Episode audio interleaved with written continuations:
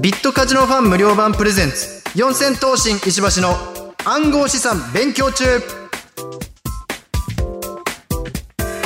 お笑いトリオ四千頭身のボケ担当石橋亮大です。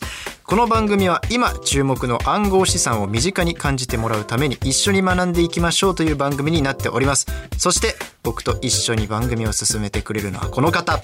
フリーアナウンサーの坂本理沙です。石橋さんよろしくお願いいたしおます。願いします。さあ今回もですね、はい。暗号資産の勉強の前に石橋さんのことを勉強したいと。ああ勉強したいんだ僕のことを。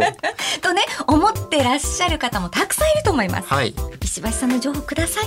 まあ僕の情報といいますかちょっと、えーお世話になってる先輩のはい。霜降り明星のせいやさんの話なんですけども。はいはいはい。結構あのーよくしてもらってるんです。ええ。あのせいやさんがまだ東京に完全にあの来る前から大阪いた時代からちょっとよくしてもらってたんですけど、まあそのせいやさんとね先日バッティングセンターに行ってきたんですよちょっと2週続けてねゴルフとバッティングセンターでちょっとうんアクティブな感じにね。なってしまいやっぱりますけど。運動得意でいらっしゃるから。そうそうなんですよでちょっとまあよ夜だったんですけど夜でもやってるバッティングセンターがたまたまあったんでそこに行ってでせいやさんが結構意気込んでね入ってったんですまあ110キロ20キロぐらいのバッティングのあれだったんですえけどすごい。そうなんですよで石橋見てろと俺がもう全部ヒット性の当たりであのワンアウトも取られないぐらいのものを全部打ち返してやると。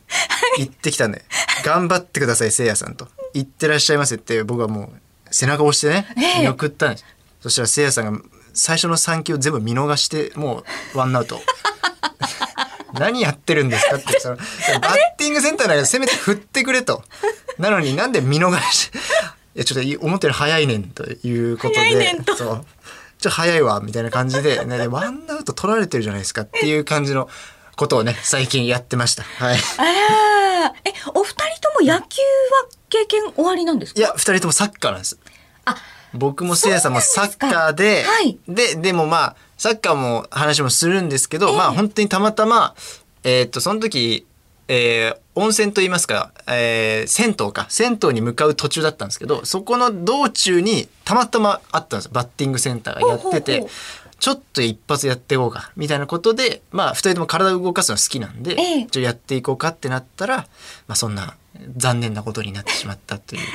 えちなみにせいやさんはその後こう当てることはであ、できてました、できてました。やっぱさすがに目が慣れて、なんとかできてましたけど、えそれも100その10 10、20ぐらいでしたかね。10キロとかそうはいえすごいですねど。まあまあまあって感じでしたけども、へーいやでもですよ、いやいやそのワンアウトもせえへんでって言ってた人が、初球からその3球見送りはちょっと良くないですよ。ちょっとしょっぱながねそうそう。出だしがちょっと思ったより早いねんじゃないよと思って。え、はいあのせいやさんと石橋さんっていうのは、はいどういうきっかけでこうあの交流され始めたんですか？一番最初は本当に僕らが初めて出たテレビ番組「新しい波24」という番組で一緒だったんですね。霜降りさんと僕ら一緒ででそっからレギュラーも何本か一緒にやったりだとかでであのせいやさんと誕生日が全く一緒なんですよ。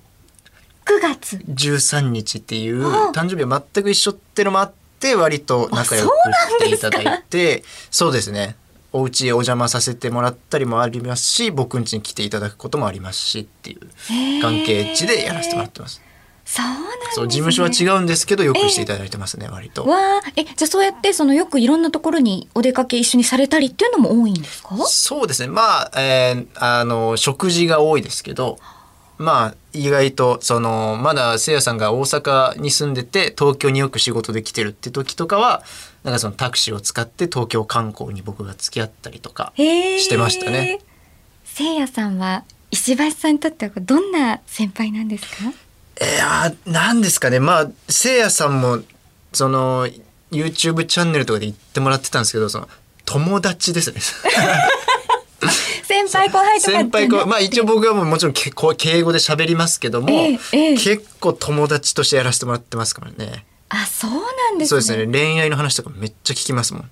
あせいやさんせいやさんの恋愛の話一旦僕に なんかなんかわかんないですけど僕もそんな別に恋愛経験そんなにないのにせいやさん僕になんか一旦報告してくれるんですよね。でねちょっと恋愛の先生みたいになってになななんなんですかね？先生ってわけでもないんですけどそれといったアドバイスもしてないんです僕は。ただせいやさんがお知らせしてくれるというこんな子がいてなっていうのを大体聞いてて頑張ってくださいっていうぐらいなんですけど。すごいですねよくしてもらってますよあ。らじゃあちょっとまたこうなんかせいやさんとお出かけしたりしたらぜひそうですねこの番組でも教えてください。します。はい。ということで、こんな感じで、これからも暗号資産とともにですね、石橋さんのこともザクザクと掘り下げていきたいと思いますので、7回目もよろしくお願いしお願います。します。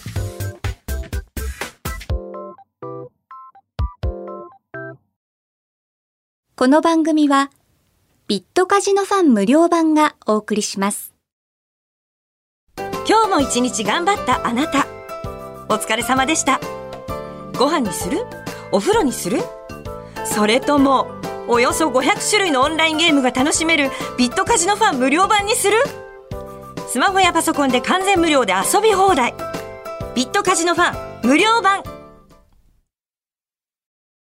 改めまして四千頭身の石橋亮大です。フリーアナウンサーの坂本理沙です。さて、この番組では今注目の暗号資産を身近に感じていただくために全部で12回にわたっていろいろ学んでいます。今回が7回目の配信で、前回に引き続き今回も株式会社ビットフライヤー事業戦略本部部長金光みどりさんにお越しいただいています。金光さんよろしくお願いします。お願いしますはい。さあ、石橋さん、金光さんが前回お話ししてくださった内容、まあ、いろんなね、質問にはい。答えていただきましたけれども、うん、覚えてらっしゃいますか？覚えてます。はい。覚えてますが、やっぱりサトシ仲間さん ちょっと気になってきて。ねえ誰なんだろうっていうのよりねちょっと謎が深まっちゃいましたけれどもね。はい。え今回の第7回目の配信のテーマは暗号資産の種類とそれぞれの利便性、こちらについて金光さんにお話を伺っていきます、はい。まず暗号資産の種類についてなんですが石橋さんと私が知っているのは多分トコインとか、はいまあ、イーサリアムとかそうですね。あとどうですか？知らないです。この二つしか。なかなかね出てこないですよね。はい。ではですね、早速暗号資産の種類とそれぞれの利便性、こちらについて金光さんにお話を伺っていきおましょう。じゃあちょっと早速石橋さんからね質問を。はい。そうですね。暗号資産の種類は前回おっしゃっていただいたのですね。九千いくつでしたっけ？9118個ってちょっと今あのとあるサイトを見たらそれぐらいって出てたんですけど、はい多分それぐらいですね1万近く種類はあると思いますすごいですよね。それで、まあ、えーそれで、えー、21種類ぐらいを扱ってるんですよそうですね当社では21種類扱ってます、はいはい。で代表的な暗号資産にはどんな特徴とか利便性はあるんですか？そうですねまずはやっぱりあのビットコインっていうのが前もあの前回も申し上げましたけれども、えっ、と暗号資産全体の時価総額のうち47%を占めているかつ、まあ、最古の暗号資産ということで、最もセキュリティが高くて最も代表的な暗号資産になってます。でビットコインはすごくその処理速度も遅いし性能的には別にそんなに良くはないんですけれども、はい。やっぱり最古のビッあの暗号資産で一番信頼できるっていうことで、はい。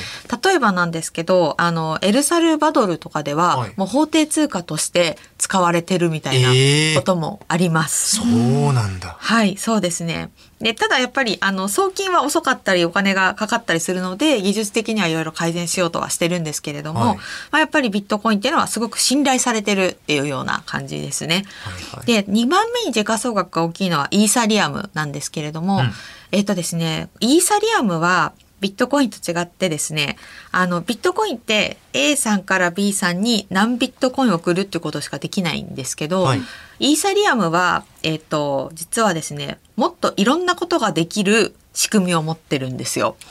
でおー。あのこれもまたちょっとすいません。変な複雑な話にちょっとなってしまって申し訳ないんですが、はい。えっとこのイーサリアムっていうのを作ったのはビットコインにはサトシ仲本がいたんですけど、はいイーサリアムにはですねビタリックさんっていう人がいてですね、はい。ビタリックさんはワールドコンピューターっていうのを作りたかったんですね。世界のコンピューター。はい、そうなんですよ。で、えっ、と、イーサリアムだと、その何でも書けるんですね。で、スマートコントラクトっていうふうに呼んでるんですけど、はい例えば、えっ、と、石橋さんが坂本さんにイーサリアムを1イーサリアム貸しましたと。はいで、3年後にイーサリアムの価格が、例えば50万円を超えていたら、えー石橋さんはあのイーサリアムを返してもらうと。ただ、超えてなかったらそのままだよみたいなことをスマートコントラクトに書き込んで、はいそれをこう実行させるみたいなことができるんですよ。うんだから単に送るだけではなくていろんなことができるはいはいっていうのがこのイーサリアムの特徴になっていて、はい。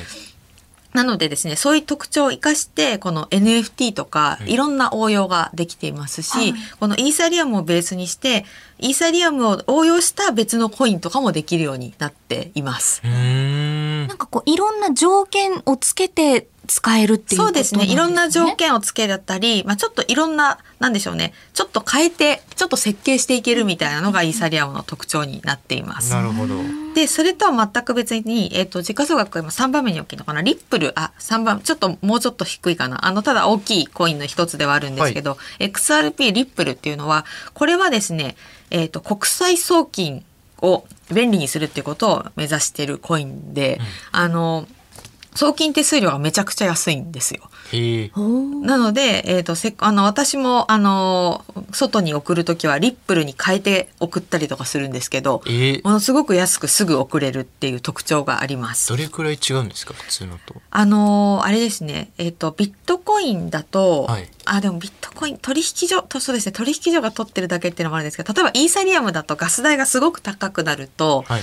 まあ、あの、送るだけでですね、あの、数千円かかったりとかするんですよ。はい。でも、あのリップルだと本当に、あの、1円かからないみたいな、感じで送れちゃうので、ええすげえ。あの、まあ、ちょっと仕組み上のところもあるので、はいあの、あれなんですけど、なんで、送金に特化したようなコインだったりもします。はあ、いいですね。あとは、あの、最近ですとですね、あの、私たちも取り扱い始めた、あの、ジパングコインっていうのは金の価格に連動する暗号資産とかもあったりしますし、あとは最近あの、イーロン・マスクさんが、えっ、と、ツイッターのあの、あ青い鳥を犬に変えましたけど、はいはい。あれは彼がなんか同時コインっていうですね、犬のママークをした、えっ、と、コインが好きで、うん。柴犬のそうですそうですそうです。マークですよね。はい。それもあったりします。それはなんか何かがすごいとかじゃなくて、単にあの、アイコンが犬っていうはいだけのコインなんですけど、中身は犬そうですね。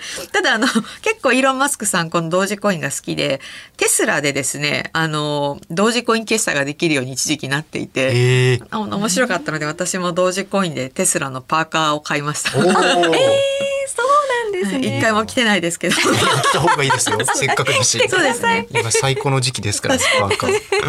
なんであのいろんなあのコインが、まあ、いろんなあのこういうことができるといいなっていうのであの作られたいろんなコインがあります。あなるほどと。いうことはそれぞれやっぱり発行目的があってはい機能もいろいろ違うっていうことなんですね。そうですね。はい。うんなるほど。これは僕らみたいなこの暗号資産があまり分かってない初心者の方にとっては何種類ぐらい押さえとけばいいとかありますか、そうですね。あのまあ日本の暗号資産交換業者って実は33社いるんですけど、はい。これが取り扱っている種類が全部で55種類ぐらいかな？とかなんですよね。なんであのそそこまで覚え見ていただく必要もないのかなというふうには思いますし、まあ、やっぱり実価総額10位ぐらいのところが、まあ、どういうものがあるのかなみたいなことを知っていらっしゃるだけでもう十分初心者ではないというか十分詳しい方ではないかなと思います。なるほど。はい。うん。じゃあちょっとそういったところもね注目して見ていきたいと思いますけれども、ただあのこの暗号資産の中でも、はい。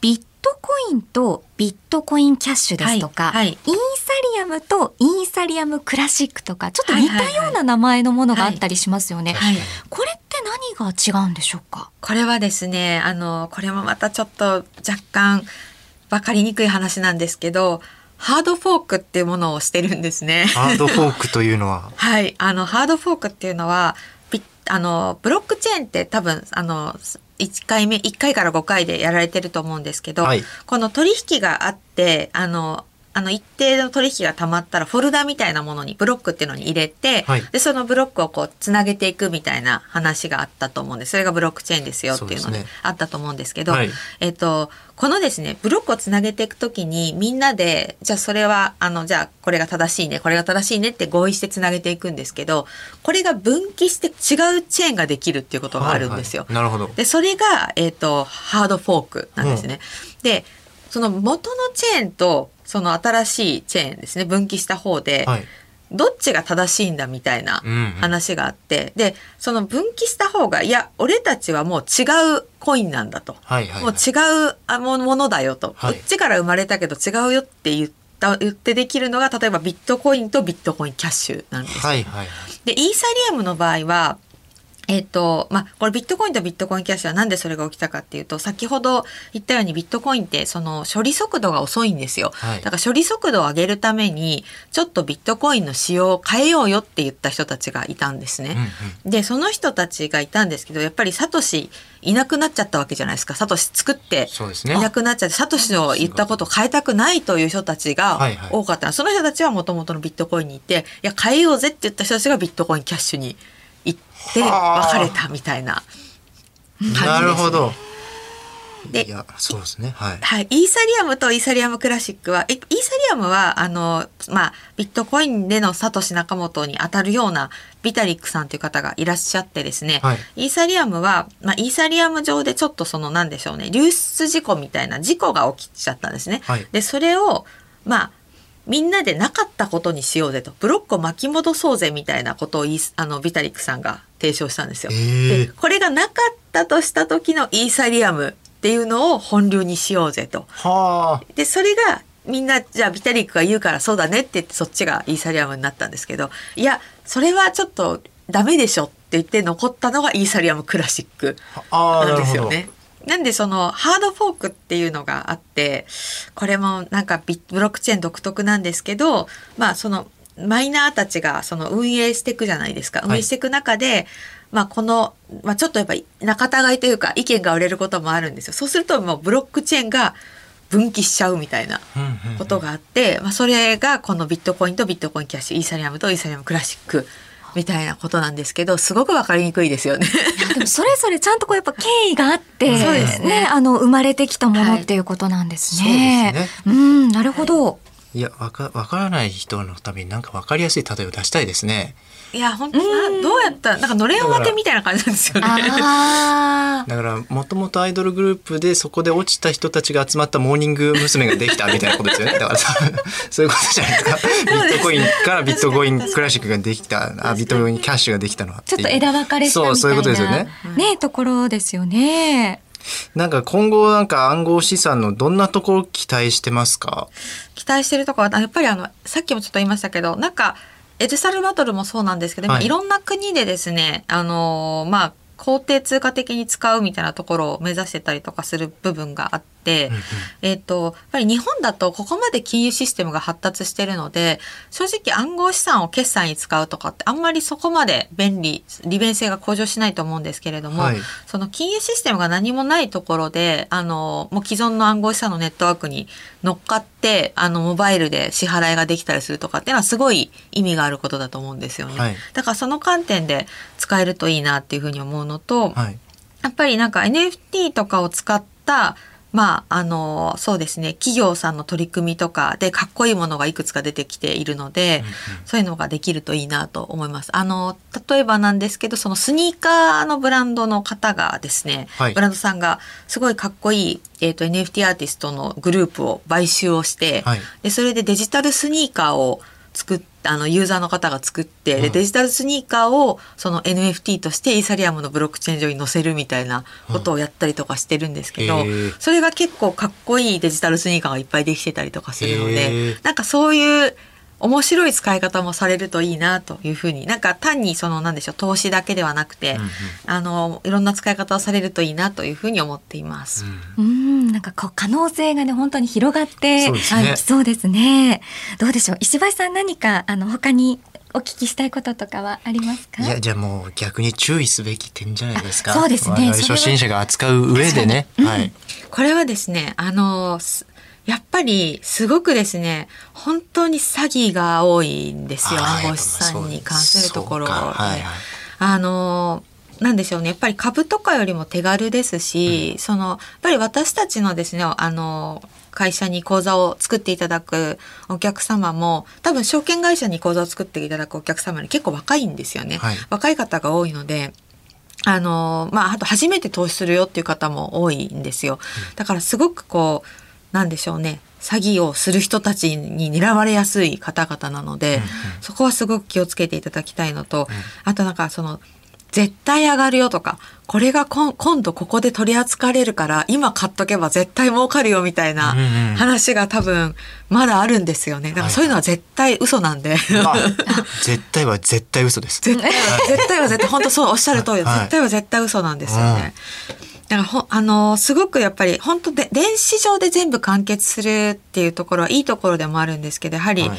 その電子上での詐欺とかにすごくあの狙われやすいので、うんうん本当に気をつけていただきたいなというところとあとはそのログインする時もまあに二要素認証とかですねをあの必ず入れていただくとかそういうところは本当気をつけていただきたいです。二要素認証ってあのパスログイン ID とパスワードをやった後になんかもう一個その何でしょうあの Google オーセンティケーターで出てくる6個の数字を入れるとか、はいはいはいなんかそういうのをやっていただいた方がいいかなって思います。なるほど。セキュリティ面もしっかりしておいた方がいいそうそうですね。うそこは本当に、はい。はい、ありがとうございます。さあ、そろそろですね、金光さんとはお別れのお時間なんですけれども、次回もわかりやすく暗号資産について学んでいきたいと思います。金光さんには次回もご出演いただいて、我々勉強させていただきますので、またよろしくお願いいたします。はい、よろしくお願いすします。ここまで株式会社ビットフライヤー事業戦略本部部長金光みどりさんでした。ありがとうございました。ありがとうございました。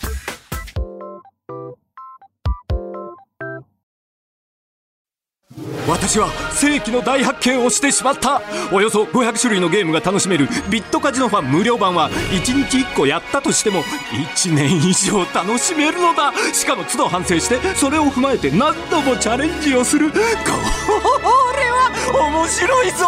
ビットカジノファン無料版。この番組はビットカジノファン無料版がお送りしました。第7回の配信となりました。ビットカジノファン無料版プレゼンツ。四千頭身石橋の暗号資産勉強中。石橋さん今回はいかがでしたか？いや今回もやっぱ勉強になることばかりでしたね。本当ですね。いや本当に本当に、え。まあでもやっぱ一番気になったのはあの先生がはい買ったパーカーを着てないって言ってたんですよね。あ ね2個買って1個着て1個保存用とかだったらまだわかるんですけど、はいはい1個買って1個保存用なんだっていうそこにちょっと引っかかってしまいましたけど。ちょっとねパーカーも着て着てくれた方が嬉しいでしそうですよ。ょうからね。はい、あのまあ今回はですね暗号資産の種類とそれぞれの利便性ということについてでしたけれども、はいまあ本当に暗号資産っていろんな種類があるっていうこと、うんめちゃくちゃありましたね。ねえわかりましたね。はい、1万種類ぐらいあるって言ってましたもんね。うん、約、はい約そうですね、うあと同じコインでもその枝分かれして、そうですね。ねイーサリアムとイーサリアムクラシックとかとかねいろいろあるっていうことでしたけれども、まあ、やっぱりデジタルなものですけどやっぱり人のこうお思惑とかいろんなね思いもこう動いてコインができてるんだなっていうのもそうですねね。わかりましたね。あとはやっぱりあの私たち初心者はあのしっかりとそういう詐欺とかそうです危なね。いことにはねしっかり気をつけていかないといけないとねそうなんですよいうこともわかりました。はい。絶対は絶対嘘ですから。はい。こ気をつけましょう。はい。えこんな感じで残り5回お送りしていきます次回もわかりやすく暗号資産について学んでいきたいと思います、えー金光さんには次回もご出演いただきますのでどうぞお楽しみに、それでは石橋さん最後に一言お願いしますもう一度言います。絶対は絶対に嘘です。ですはい。それでは今回の配信はこの辺で四千頭身の石橋亮大と。坂本理沙でした